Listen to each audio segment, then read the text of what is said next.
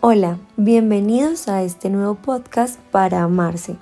Este es un espacio para generar redes de apoyo, compañía y aprendizajes. Podrás contar tus historias de manera confidencial o escuchar otras y juntos crearemos estrategias para salir adelante.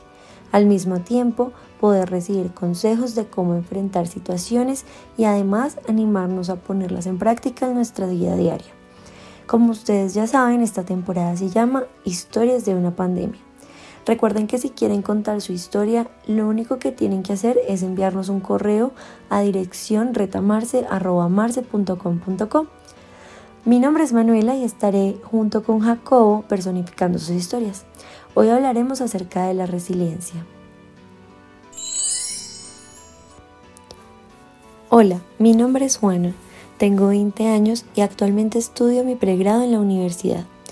Quiero compartirles mi experiencia durante pandemia e implícitamente en cuarentena. Entonces, aquí vamos. El año pasado, antes de que empezara la pandemia, tenía una vida muy estable.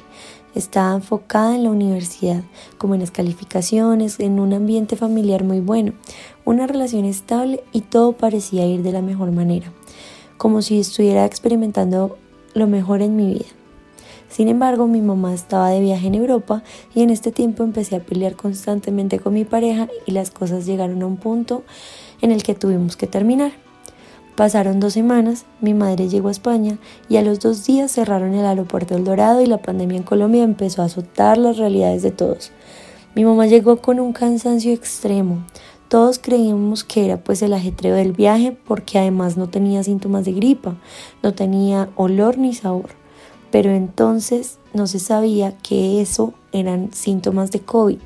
Pasó una semana y mi gato aparentemente sano sufrió un infarto y falleció.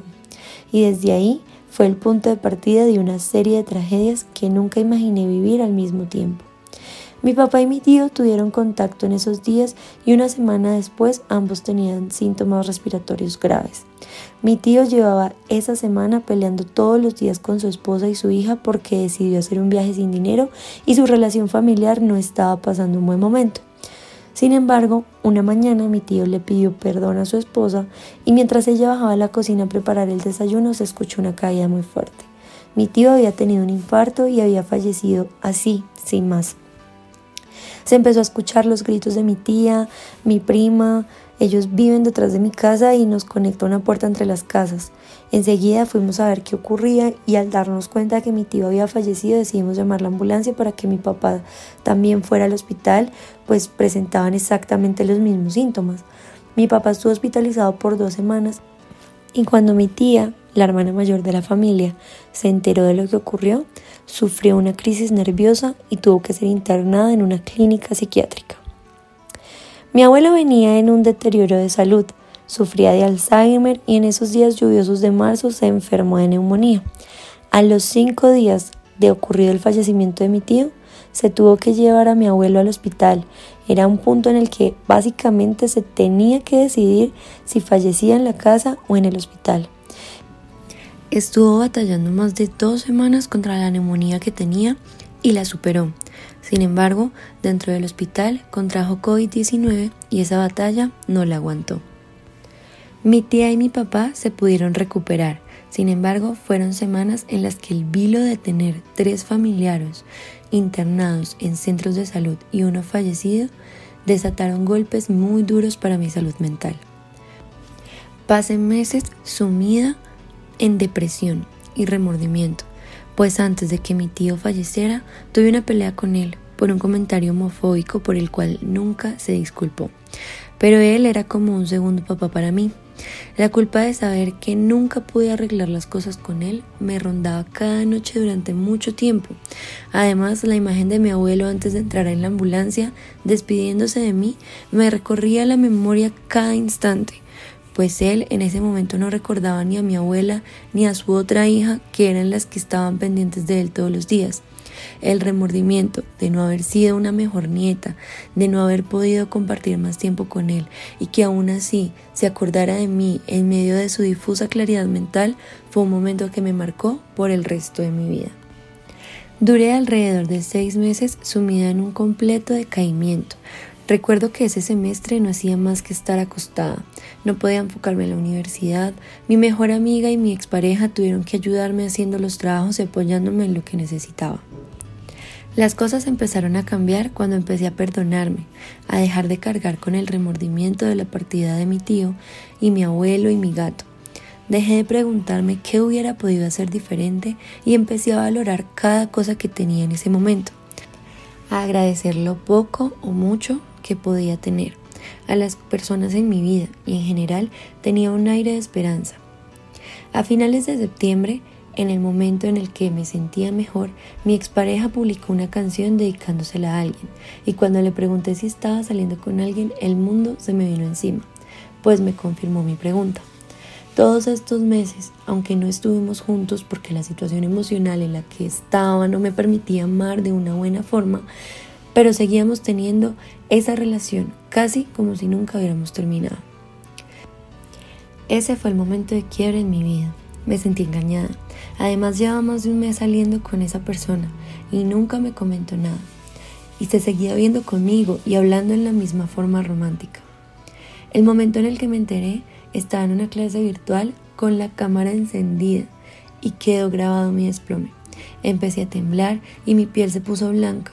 Lo único que pude hacer fue quedarme petrificada mientras terminaba la clase. Sentí como si perdiera mi único sustento en la vida y descubrí una dependencia emocional arraigada hasta la raíz. Pasaron los días y seguía hablando con él. Seguimos coqueteando, celándonos y peleando todos los días. Mientras tanto, él seguía saliendo con la otra persona y esa situación drenó absolutamente toda la energía que había podido ligeramente recuperar tras mi tragedia familiar.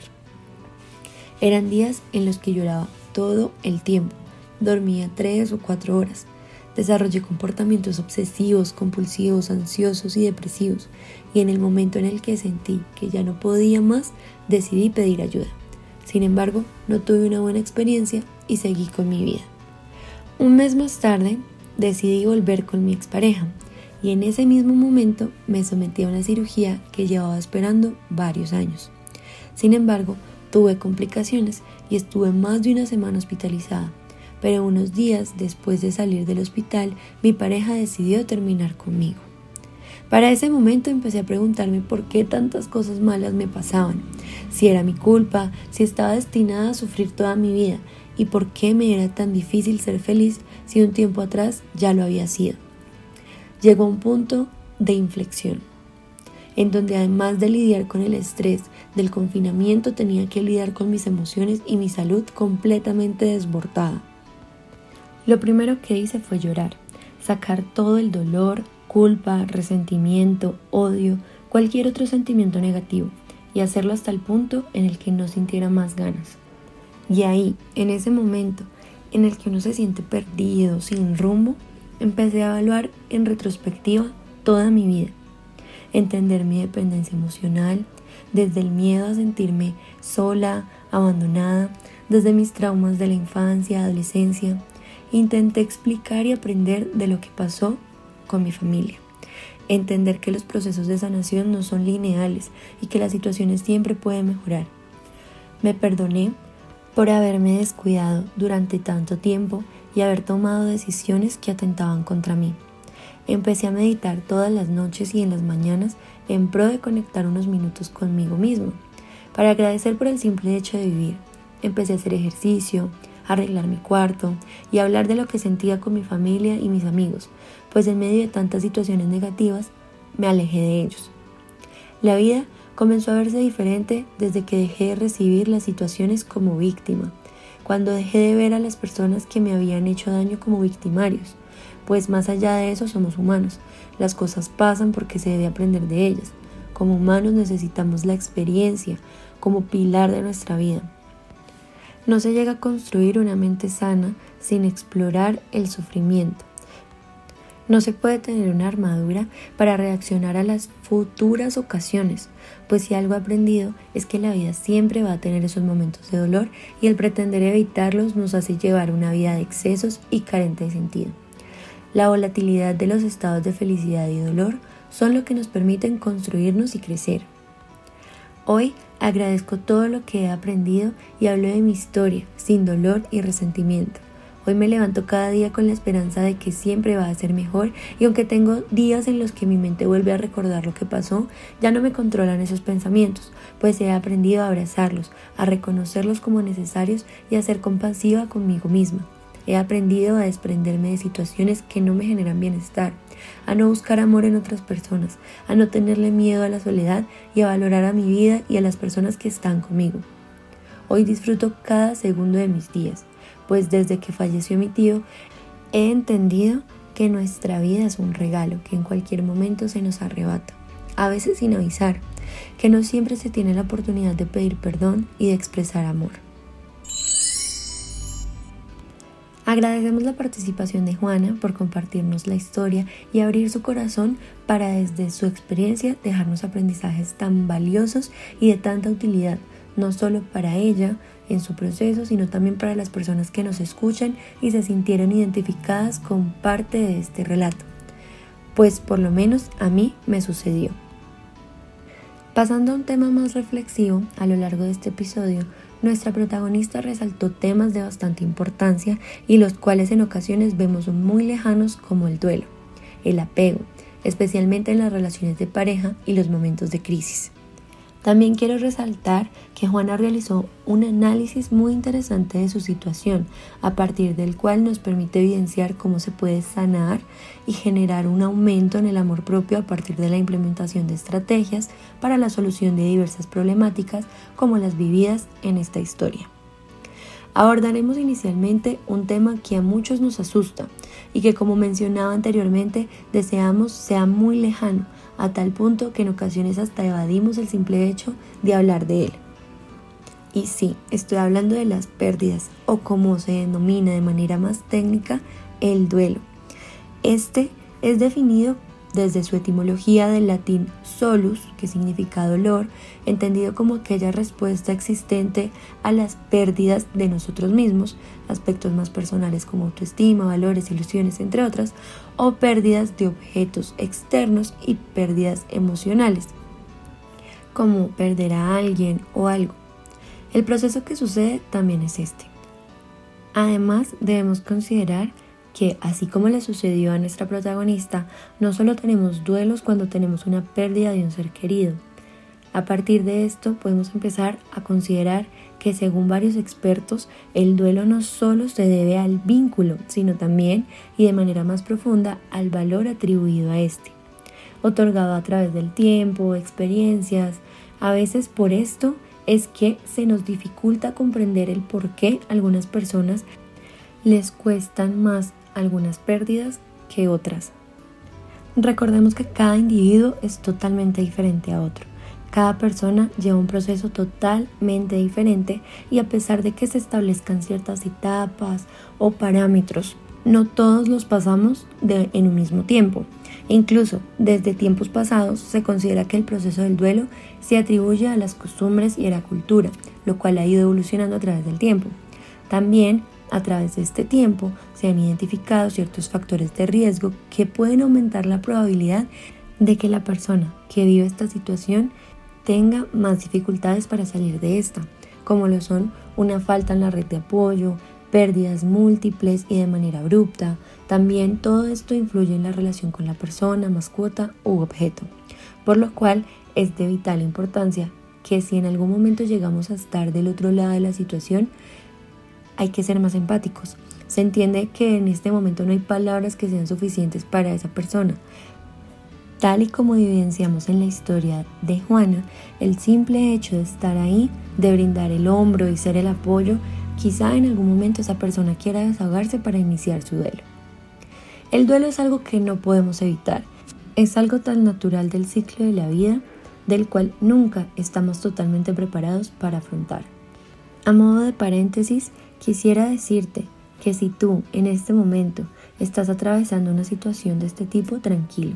Ya encontrarás el momento en el que te sentirás mejor. Tómate tu tiempo, busca en tu red de apoyo. Lo más importante es que sepas que no estás solo y aunque quizás no he vivido tu misma situación, puedo entender cómo te sientes. Así que si consideras necesario también puedes escribirnos. Otro de los temas de bastante abordaje por Juana fue el apego emocional. Muchas personas no comprendemos o vemos con facilidad en nuestras relaciones este apego. Sin embargo, es importante que lo reconozcamos y actuemos de ser necesario. El apego emocional es definido también como apego afectivo, en el que se presenta una dependencia en las relaciones, lo cual puede ser perjudicial debido a que puede llegar a hacerte sentir inferior e incluso que dejes de vivir tu vida por vivir la de la otra persona de manera inconsciente. Esto no solo ocurre en las relaciones de pareja, también en las relaciones de amistad e incluso familiares. En ocasiones puede llegar a confundirse con el amor, pero cabe aclarar que son totalmente diferentes. Una de las causas más comunes es la relatada por la protagonista de la historia, quien se vio inmersa en distintas situaciones de alta complejidad, momento en el que empezó a sentirse más insegura y con distintos miedos, especialmente hacia las pérdidas, incluso aún si estuviera acompañada por alguien a quien consideraba su pareja. Esta es la razón por la cual Juana y su pareja estaban en el círculo constante de terminar y reconciliarse, en vez de terminar con algo que claramente les estaba haciendo mal a ambos. Y esto, aunque lo escuchemos en todo lado y todos nos creamos en la capacidad de salir de esta situación, es muy difícil. Caer en cuenta de lo que ahora denominan una relación tóxica a veces puede ser chistoso, pero es más serio de lo que pensamos y pasa muy frecuentemente en nuestra población. Por eso, a modo de tip, te vamos a recomendar que si estás pasando o conoces a alguien que lo haya vivido, puedes seguir los siguientes consejos. 1. Busca ayuda psicológica. Allí te asesorarán, te ayudarán a comprender el porqué de esa relación se tornó así. Empezarás a trabajar en tu amor propio, autoestima, conociendo tus estados de soledad, confianza, entre otras herramientas para que recuperes la paz de la que nos ha hablado Juana en su proceso. Puedes saber también que es un proceso paulatino y como bien lo dijo Juana, nada es lineal. Todo este proceso es de subidas y bajadas, pero en el que se deben dejar culpas de lado y empezar a explorar en el mismo. Es muy valioso lo que hizo la protagonista de nuestra historia de hoy, no solo para el tema de superar estos apegos, sino también estas situaciones en las que no sientes motivación alguna. 2. Ponte retos, haz cosas que te gusten, dibuja, pinta, ocupa tu mente, permítete momentos contigo mismo, esto ayudará a que no solo crezcas en tu interior, sino que también eh, puedes estar un poco más preparado para una futura relación en la que podrás brindar lo mejor de ti, estableciendo límites y resaltando lo valioso que eres tú y los otros. Para finalizar este podcast quisiera resaltar una de las ideas que mencionó Juana, en la cual nos menciona la importancia de vivir el momento, de compartir y aprovechar desde las cosas pequeñas y momentos que nos presenta la vida, ya que así como dicen coloquialmente, hoy estamos, pero mañana no sabemos. Así que así suene cliché, pida diga lo que siente, viva y disfrute lo que tiene. Y bueno, aquí termina nuestro episodio de hoy. Recuerden que si tienen alguna historia ocurrida en pandemia o cuarentena que les gustaría compartir, pueden enviarla a nuestro correo dirección retamarce.com.co y la traeremos acá al podcast Historias de una pandemia para sacar las lecciones aprendidas, enseñanzas y los puntos a resaltar. Recuerden seguirnos en nuestras redes sociales en Instagram y Facebook como arroba amarse.co y en la página web como www.amarse.com.co. Nos vemos en un próximo episodio.